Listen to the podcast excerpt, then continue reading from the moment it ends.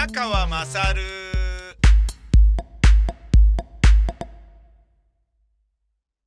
お前の母ちゃん宮川まさるです。えー、本日は昨日ですね、夜、ものすごい時間を、えー、なんですかね、やりくりして、なんとか書き上げることができた台本、えー、そのラジオドラマを、えー、劇団員と橋本優香さんという女優さんと、録音しまして、無事収録終わり、で、彼らにまた手伝ってもらって、12月の、えー大塚軽くアフタヌーンの、えートークライブで披露する映像の一部をちょっと撮影するっていう、そういうことをやらせてもらいましたね。えーあのー宮崎から帰って、父親にですね、えー母親に、えー昨日の土曜日に、えー行ったんですけど、いやー、きつかったなーちょっとね、もうあのー臨時に迷惑かけてるので、これはもうちょっと、健常者扱いしている場合じゃねえなと思って、あのーあなた方はボケ老人なんですよっていうことを、こう自覚してもらう意味で、えー、言ったんですけどね、やっぱ凹んでましたね。うん、二人はそうなのか、つって迷惑をかけてるのか、私たちは、っていうね。まあ、しょうがないよね。もう実際本当のことだから、苦情が来てるんです、つって。ねえ、この SRC のマンションだから防音設備はかなりちゃんとしてると思うんだけど、そんなことはないのかいって言われて、いや、あの、当たり前だけど、それでも超爆音でテレビをつけているので、それがそのままだったらもうダメですよと。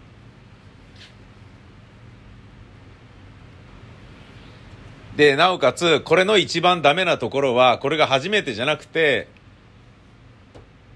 苦情が来てるんだから、二度とテレビを大きくしないでねと、僕に言われて、分かった、もう肝に銘じると。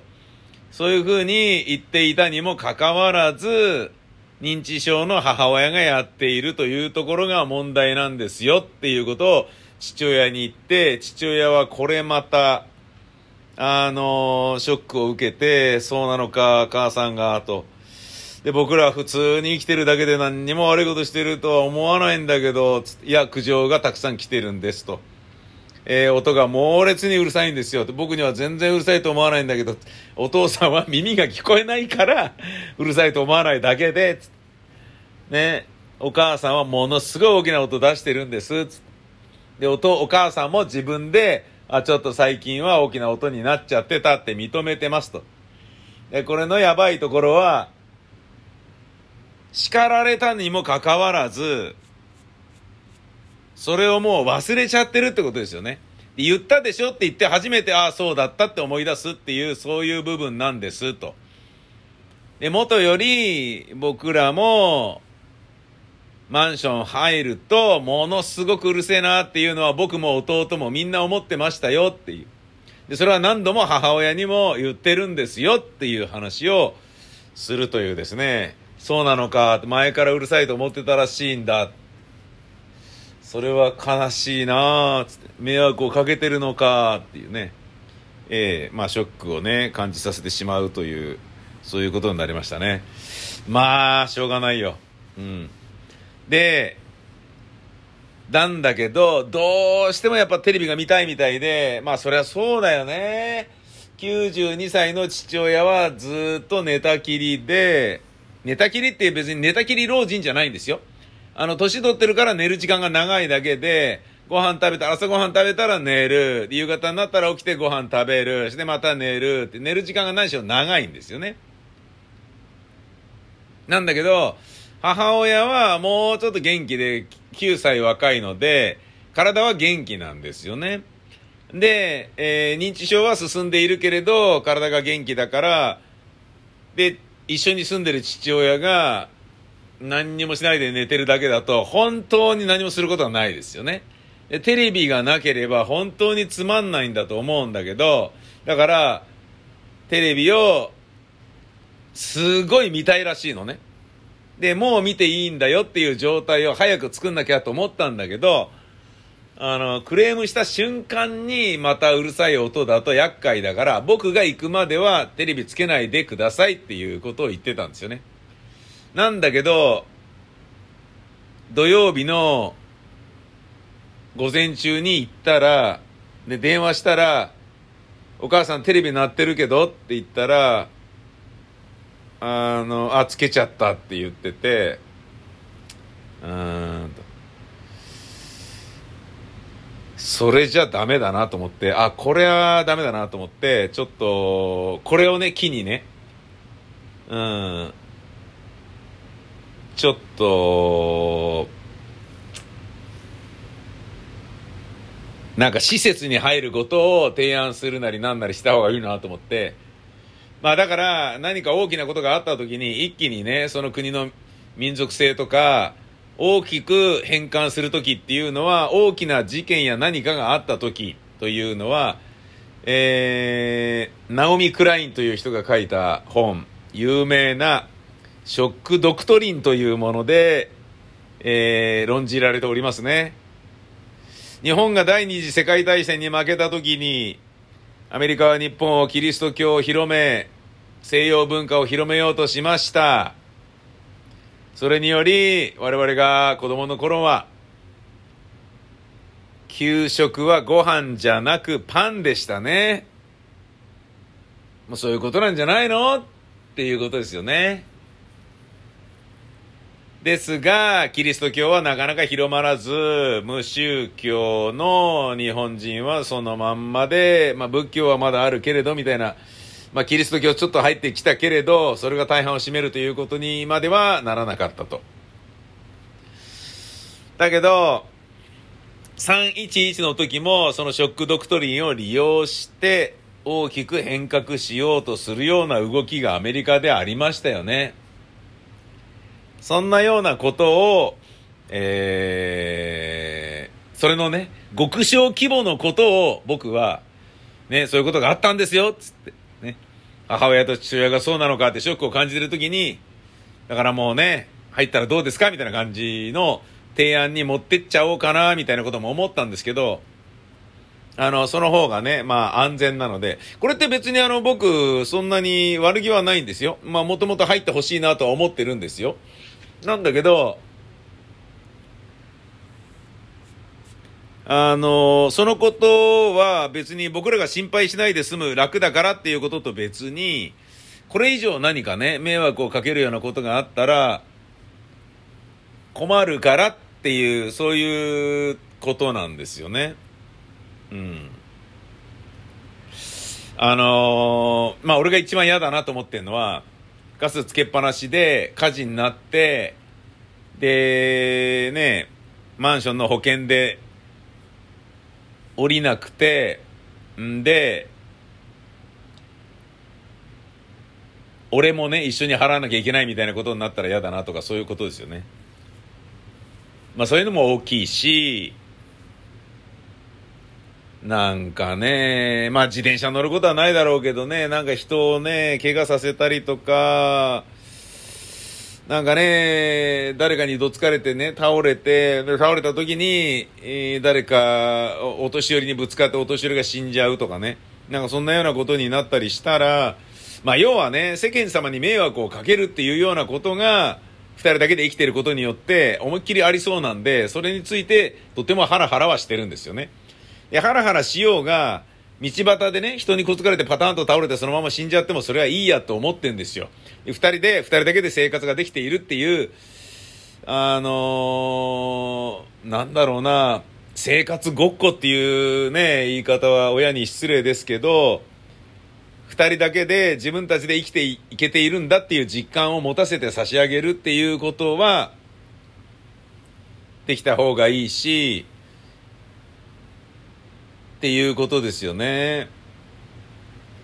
お金はね、あの、僕が預かっているようなところがあるから、お金をね、何百万何千万とか、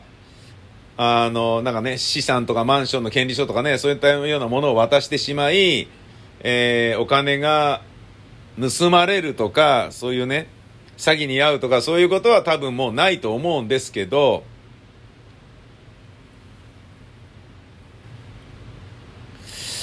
うーん、まあでもやっぱ不安だよね。で、あの、訪問診療の先生方に、いつまで二人で生活をね、させておくつもりなんですかっていうことはよくいろんな人に言われるんだけど、うーん、で、そういうふうにも言われてるんですよっていうことも書いたんですよね。すごいショックだったみたいなんだけど、そういうふうに言うけど、僕は、えー、お母さんとずっと一緒にいるよと、離れないよっていうことを言ってましたね。うん。あのーなるほど、と。えー、夫婦愛ってすごいんだなと思いましたね。ちょっと、見習わなきゃなって思いましたね。俺そういうふうに思う自信がないからね。あの、死ぬまで女房と一緒にいたいって、俺思わないと思うんだよなねえ。すごいなと思ってね。うん。ただ、まあだからね、あの、二人、施設に入るにしても、二人揃ってとかのでいいと思いますよっていう話をして、二人揃ってだったらいいよ、みたいなことも言ってたんだけどね。だけど、ここにね、あのー、そのね、テレビがうるさいっていうのがクリアになってここにいられるんだったらそれがいいっていうことを言ってて、うん、なかなか難しいなっていうね。まあ、一気に持っていくことはできなかったっていうね。ナオミ・クラインのショックドクトリンシステムはちょっと作戦失敗に終わったんですけどね。まあ、あのー、やっぱりね、親の難しいところは、今日もね、あの、大津がね、あの、大津のお父さんが亡くなってね、久しいらしいんですけど、で、大津が大分県に帰ってたのも、大津っていうのは劇団員なんですけどね。劇団員の大津が大分県に帰ってたのも、もうお父さんの世話が私一人でしんどいからっていうことで、大津は戻ってたらしいのね。で、父親死んで何年か経ったんだから、いや、これもう戻ろうみたいな感じで、東京に戻ってきたっていうのが今の状態。うん。で、そういう理由で実は帰ってたらしいんだけど、そのね、で、そのね、介護の話をね、したら、まあ、要は、あの、台本書くの遅れてごめんねと、実は午前中ね、親のとこ行って、そういうことやってたんだよね、つったら、ああ、もうそういうね、あのー、年齢なのよね、私たちね、みたいな感じのことを、橋本優香さんとかにも言われて、で、いや、もううちもそうでしたよって、うち死にましたもん、つって、大津ワインが言ってて、え、大津って俺よりずっと下なのに、つって、80何歳で父死にましたね、つって、そうかって言ってね。で、やっぱりいろいろ大変なのは、自分の親だから、これをね、分かったよって言っちゃうと世間様に迷惑がかかる可能性とかね、倫理的にどうなんだって思うんだけど、やっぱり止められないよねっていう話になって、そうなんですよね、つって。なんかね、大津の父親は、えー、自動車整備工場で働いていた車大好きな人なので、80歳になっても免許は絶対に返納しないって言って車好きで乗ってたらしいんですよね。で、まあ問題はなかったんだけど、初めて問題を起こした時に、えー、車の鍵は隠しておいたのに、それを見つけてパッと乗ってっちゃって、なおかつ高速道路に乗ってしまい、高速道路を逆走していたっていう、えらい危ないことがあったらしいんですよね。で、それが、大騒ぎになって、そこで免許取り上げて、車は絶対乗せないっていうふうにしたんだけど、そこでぶつかって死んだりとかそういうようなことになってたら本当に大変じゃないですか。それ1回目なんですって。なんか似たようなことが、あったんだとしたら、ね、子供たち何やってんだって話になるんだけど、もうどうしても車が好きで、車は乗りたいんだってね、これだけ運転できるんだからいいだろって言われて、その腕を見せつけられればそうだなっていうふうに思って、そうしてしまっていたわけ。で、危ないからこれは取り上げなきゃダメなんだな、じゃなくて、これなら大丈夫だなっていうのがあったから、それを見過ごしてきたんだけど、だけど初めて、その、ボケが症状としてバーンとはっきり現れて、乗っちゃった時に逆走しちゃったっていう非常に危ないらしいんですよね。だそれも親がもう本当に車乗りたいで、しかもこれだけ運転できるんだからいいだろって言われたら、うん、まあじゃあいいわってなっちゃうっていう。同じように僕も、施設、施設には入りたくなくてこのままここでいたいんだって言われたら、うん、まあじゃあいいですねって。親だとそうなっちゃうよね。無理やりね、やっぱね、取り上げるのも違うし、免許に関してはって大津も言ってて、いや、そうなんだよなぁと。で、結局僕はじゃあどうしたのかというと、テレビに関しては、えー、うまくいったんですね。何がっていうとですね、まあ、あの、自分が最初最初から考えていた目論見通り、ヘッドホンプラグに、えステレオミニプラグを挿すところがテレビってありますよね。で、そこに挿すと音は出ないんですよね。で、もそこに何かが刺さっててブランとぶら下がってたら、あ、これイヤホンじゃん、これつければ聞こえるじゃんってなっちゃうので、それを隠すように、もう、ステレオミニプラグの先っぽだけを残して、あとはもう、貯金と切っちゃって、これ800円ぐらいで買ったものなんだけど、貯金と切って、刺すだけ刺して音が鳴らないようにしたんですね。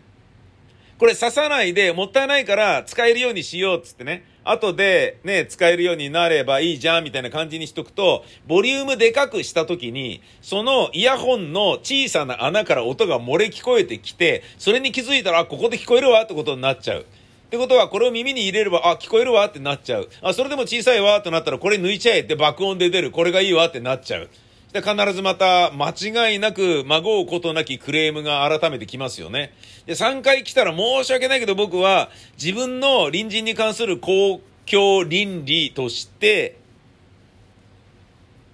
入ってくださいっていう話になりますね。施設に入ってください。24時間体制の施設に入ってくださいっていう、そういう話になりますよね。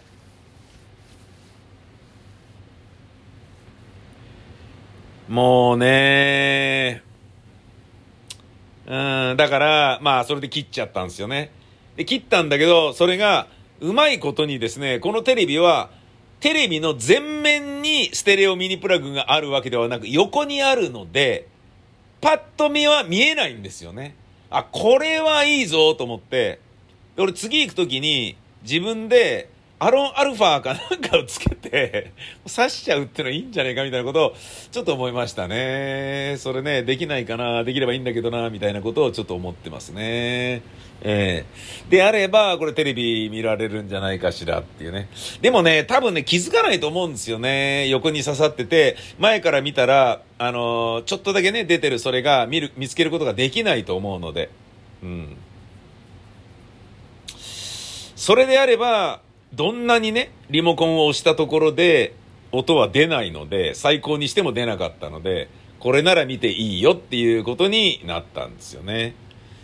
で、まあね、テレビが大好きな母親ですからっていうかもうテレビ以外に何も生きる道はないですよね。なぜなら一緒に住んでる父親が隣で寝てるだけだし、誰も相手してくれないし、それはそれはきついと思うんだけど、なんだけど、まあね、テロップがあるので、テロップ出して、日本語のね、あの、テレビのテロップ機能があるじゃないですか。それでテレビ見てもらうっていうことで。で、リビングと寝室と両方あるんですけど、その両方にそれを挿して、バチンと切って、うん、もうだからもったいないですよね。800円で買ったステレオのイヤホンをそこに挿して、で、音を消すためだけに。でもそれによって、僕の父親と母親が二人で生活をね、営めるのであれば、その方がいいから。で、問題はゴミの分別をなんとか覚えてもらうっていうことなんだなとかいうようなことを、まあちょっと思ってますけどね。そう言ってきました。うん。でね、それで遅れちゃったから台本遅くなっちゃって夜になっちゃってごめんねっていう話をしたら、ああ、そういう感じなんですね、つって。で、大津のおとんの亡くなった時の話を聞いて、親は言えないよねっていう話になって、だよねつってね、そんな話をちょっとまあしましたよ。うーん、でもね、やっぱ正直凹みましたね。親が悲しむの分かってて、厳しい現実を目の前にさらけるわけですからね。うーん。そうか、自分たちはそんな迷惑をかけてるのか、悲しいなーって言ってましたね。だって何にも聞こえないよって言われて、俺たちには何も聞こえない、全然音出してないよ、つって、いや、爆音で出てるんです、つって、そうなのか、つって。で、イヤホンさせばいいじゃないか、つって。あの、母親に、母親が悲しんでるのを見るのが父親は辛いんでしょうね。イヤホンさして、それで聞けばいいよって言ってんだけど、もう俺に散々叱られたから母親は、いいのいいのよ、絵なんかい、あの、音なんかいらないのよ、画面見てるだけでいいのよ、とかってって。いいのいいのとかって言ってんだけど、イヤホンさせばいいじゃないか、つって。父親が言ってるから、イヤホンさしてみたら、一時的には、音は聞こえる可能性はあるけれど、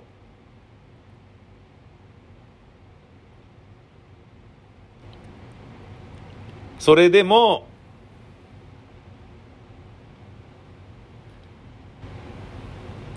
一時的に聞けてるけど、なんかの表紙にそのイヤホンを抜いてしまったら、もしくは抜けてしまったら、その瞬間に爆音になるので、即退去になってしまいます。だからイヤホンもやめた方がいいと思います。っ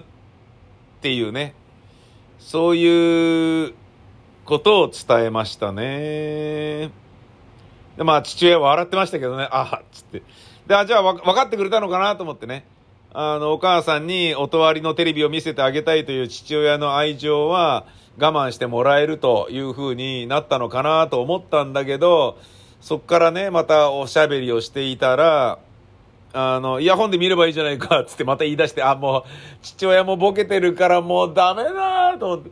もうこのやりとり無理だと思って帰ろうと思って帰りましたね。結構時間食っちゃって、で、そっからラジオコント、ラジオドラマを書き始めたので、結構時間かかっちゃって、で翌日収録だっていうのに夜の9時に台本を送るっていうね。で、そっからみんなは練習をするっていう、もうすっごい悪いことしちゃったなっていうね。そういう感じでしたね。うん。いやー、やっぱね、へこむね。あなた方はボケ老人なんですよっていうことは本当に凹む。だけど、これは俺一人で頑張ろうと思ってます。なぜならこれをね、いや、こういうことがあったんだよって言って僕の弟にね、話したりとか、僕の嫁さんに話すと、僕の嫁さんも僕の弟もしんどくなるじゃないですか。ね。身内の家族の、まあ、義理の親だとしてね、僕の奥さんからしてみたら。でも弟からしてみたら自分の親ですよね。が、そういう状態にあると。人に迷惑をかけてると。持ち家のマンションなのに隣人から苦情があると。えー、で、それ管理会社から俺が怒られてるとかね、謝ってるとか。で、それを、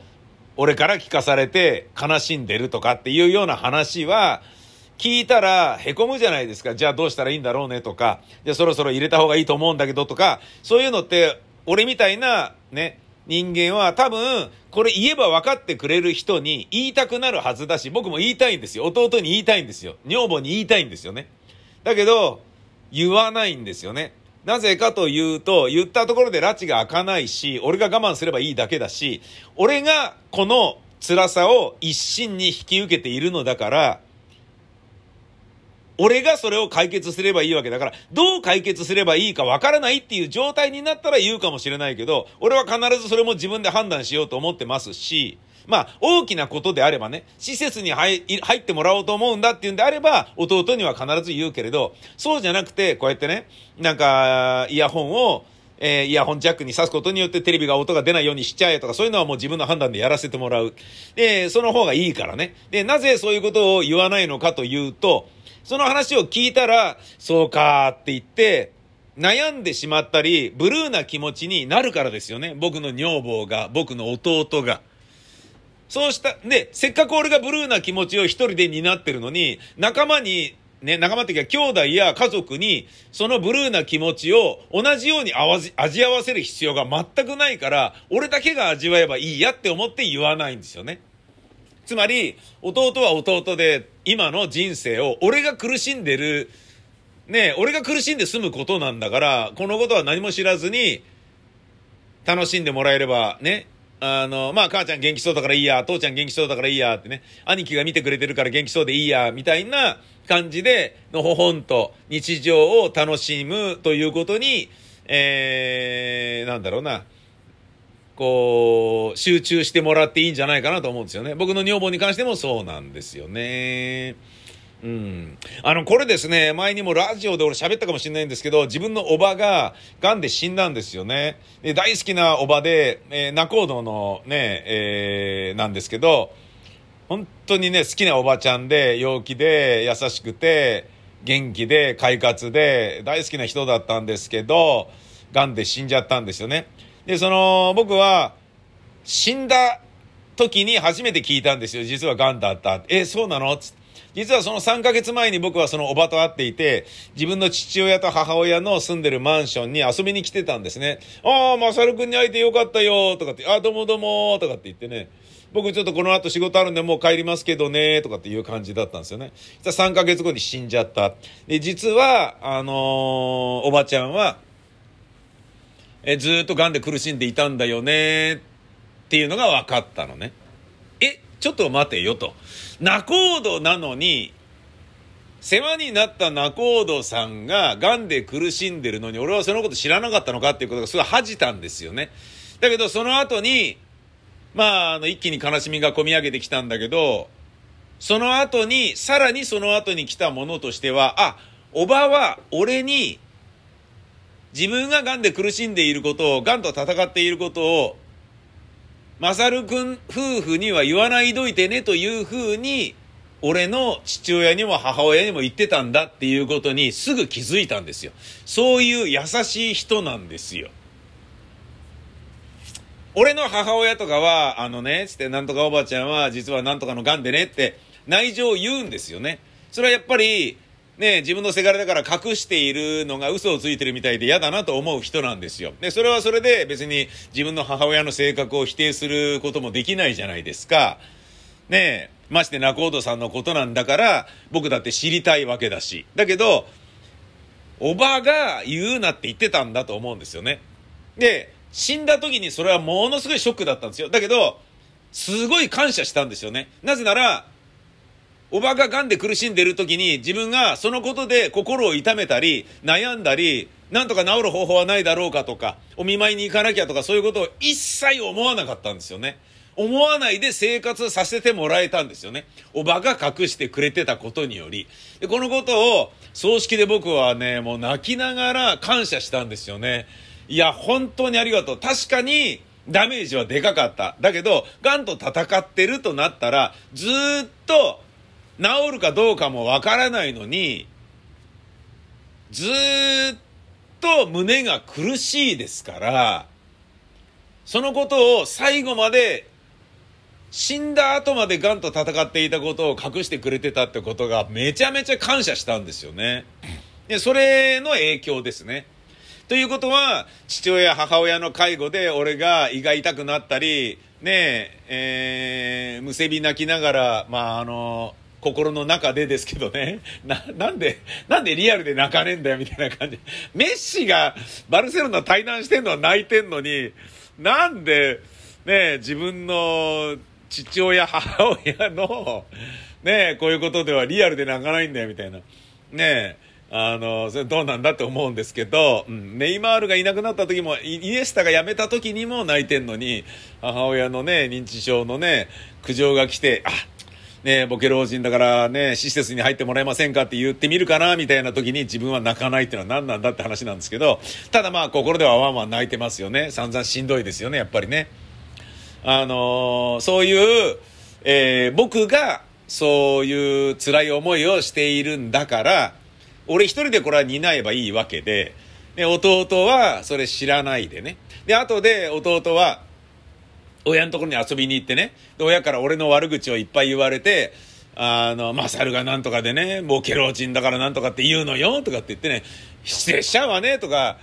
いうような感じで、否定な兄貴みたいな感じで、あの、弟は思うと思うんですよ。で、もしかしたらその弟は、もう母さんな、もうずいぶん凹んでたぞ、兄貴って余計なこと言うなよって弟に言われるかもしれない。そうか、ごめんなって僕は言うだけで、実はこういうことがあったんだっていうことは弟に言うつもりはないんですよね。その方が、え、そんなにもう結構具合悪いのっていうことを、弟はショックに感じることになってしまうし、伝えればね。でも伝えなければそれは感じないじゃないですか。だから僕一人ではどうにも対応ができないのであれば言いますよ。なんとか手伝ってくんないとかね。こういうのどう思うとか、僕が決断力がなければそう言うけど、俺が決められるようなことは全部決めちゃいますし、で、そのことに自信も持ってますし、だからといって、私利私欲のためだけにやらずに、父と母が何を求めているのかということを優先して考えて決める自信もありますので、あのー、多分、まあ、施設に入ってもらうっていうようなことを、いよいよ強制的にでも入ってもらおうっていうようなことを決意した時以外は、それまでは弟にこのね、今どういう状況かっていうのを詳しく言うつもりはないんですよね。うーん、まあね、まあ端的なことを言うとですね、えー、じゃあなんでお前はそんなに強くいられるんだってことをね、皆さん思うかもしれません。普通ね、奥さんには言いたいんじゃないの？とかね、いや、聞いてくれよ、こういうことがあったんだよなとかね。で、弟くんならね、二人だけの兄弟なんだから、言ったっていいんじゃねえのと、後で弟から怒られるぜ、というふうに言う人もいるでしょう。なんで兄貴今まで何も教えてくれなかったんだよって、まあ言われると思いますよ。心優しき弟のことですから。ですが、なぜ僕もね、聞いてくれよってこういうことあったんだよ。ね、弟だったら言えるし、言いたいという気持ちもあります。なぜ言わないのか、わかりますか皆さん。勘のいい人だったらわかりますよね。そうです。お前の母ちゃん宮川勝で言えるからです。これ単つぼかはたまた涙日記かもしくはそのどちらもか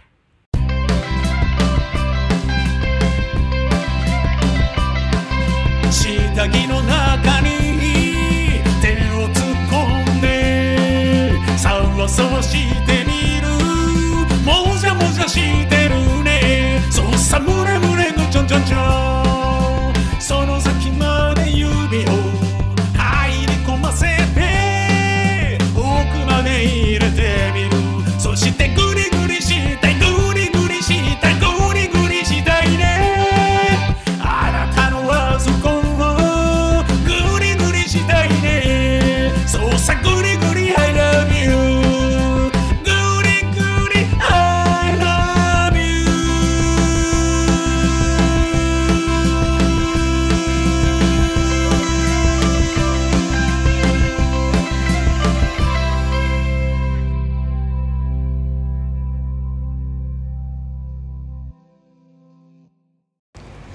はい。まあ、あの、そういったわけで、えー、このお前の母ちゃん宮川勝にとてつもなく助けられてますよという、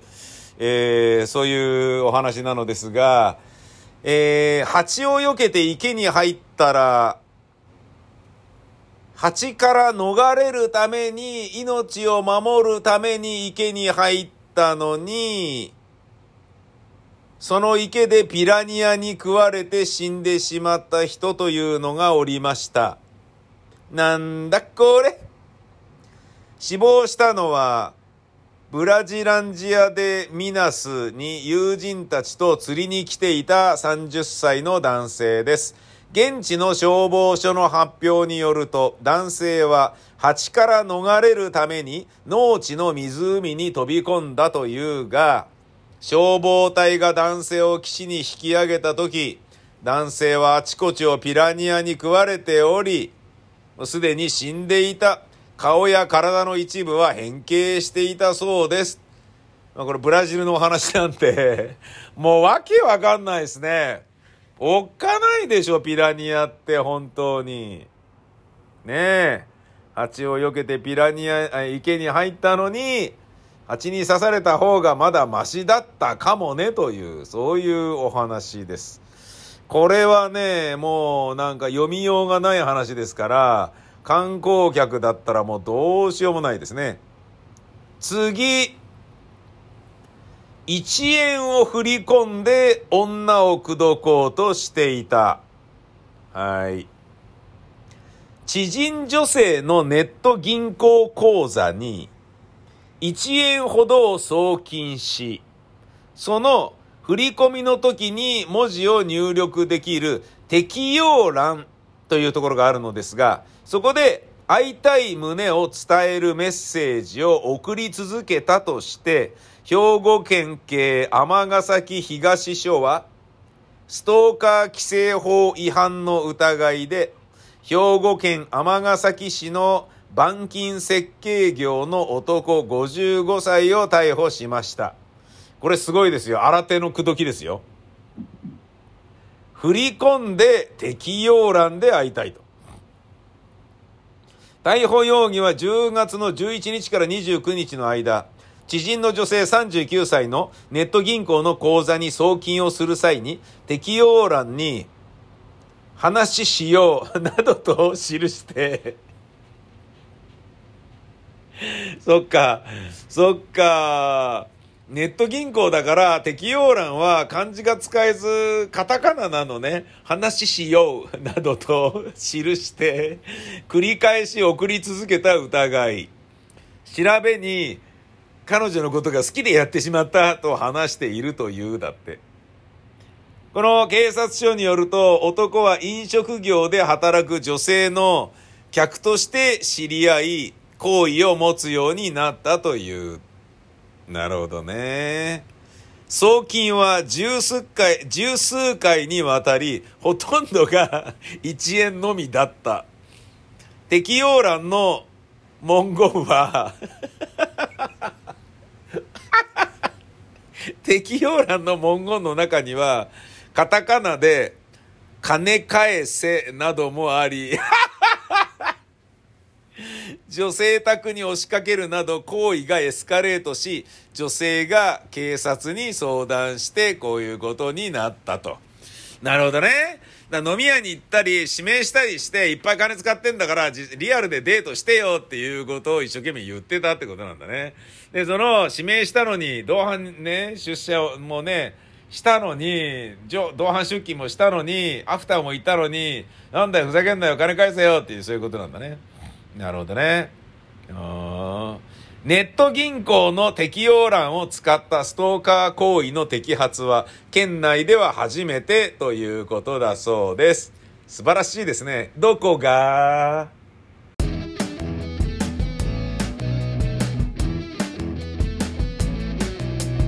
彼女はとってもやっぱり激しくエコロジストかなりエネルギー問題考えてる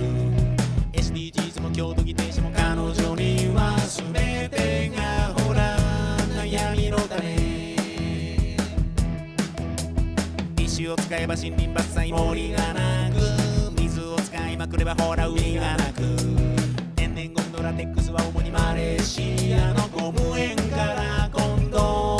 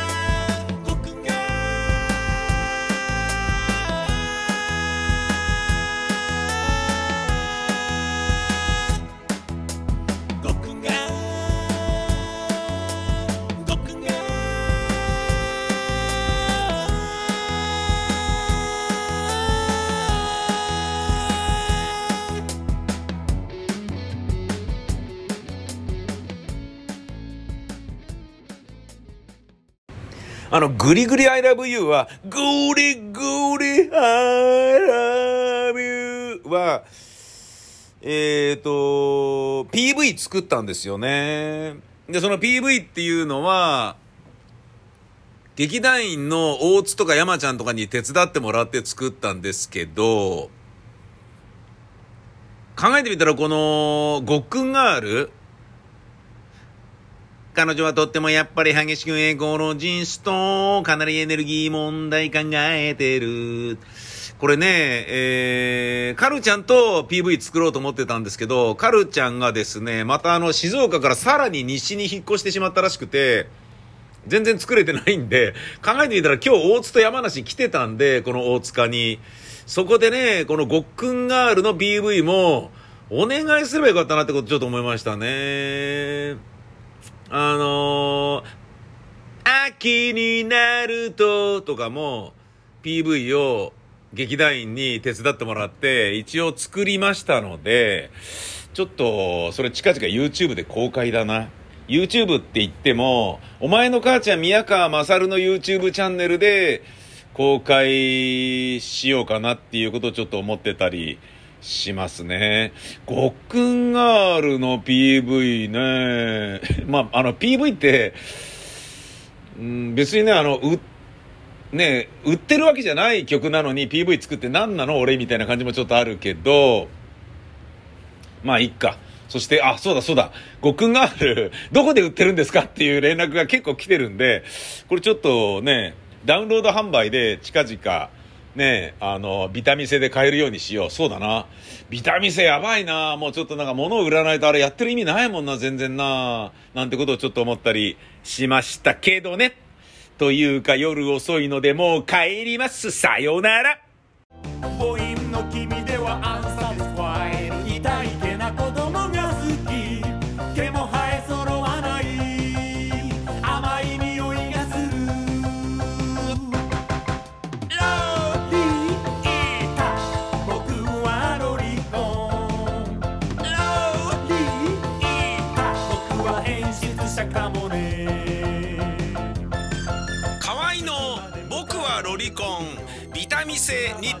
好評発売中ビタミセの URL は v-mise.com v-mise.com です僕はロリ